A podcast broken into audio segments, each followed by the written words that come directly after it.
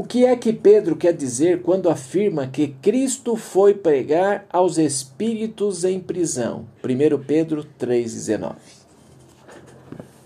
Bom, para compreender esse texto, é necessário ler a passagem inteira, 1 Pedro 3, 18 a 22. O verso 18 revela que Jesus, o Divino Filho de Deus, que padeceu a morte pelos nossos pecados, abre aspas, foi vivificado pelo Espírito, fecha aspas.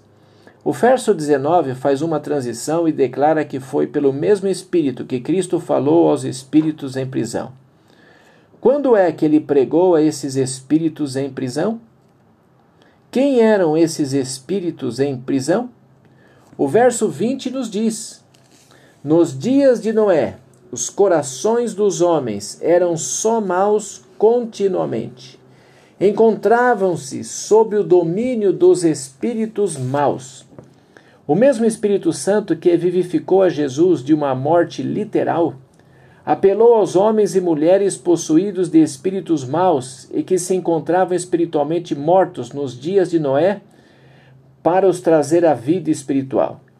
O Espírito de Deus falou através do profeta Noé, que pregou o Evangelho a homens e mulheres presos nas cadeias espirituais. 1 Pedro 1, 10 a 12. A poderosa ação do Espírito abre a prisão do pecado e os prisioneiros se tornam-se livres. Isaías 61, 1. 1 Pedro 3, 21 nos fala, aliás, torna essa ilustração ainda mais clara.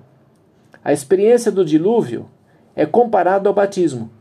Exatamente como o Espírito Santo ressuscitou a Jesus da morte e conduziu a família de Noé à arca, preservando-os da morte levando-os à vida, assim também este mesmo Espírito atua, despertando a vida espiritual, convencendo homens e mulheres do pecado, provendo poder para uma mudança de vida, conduzindo-os através das águas do batismo.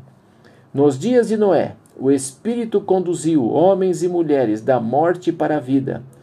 Hoje o Espírito liberta homens e mulheres das prisões espirituais, conduzindo-os da morte para a vida. Tudo isso é possível pelo grande poder do Cristo ressuscitado.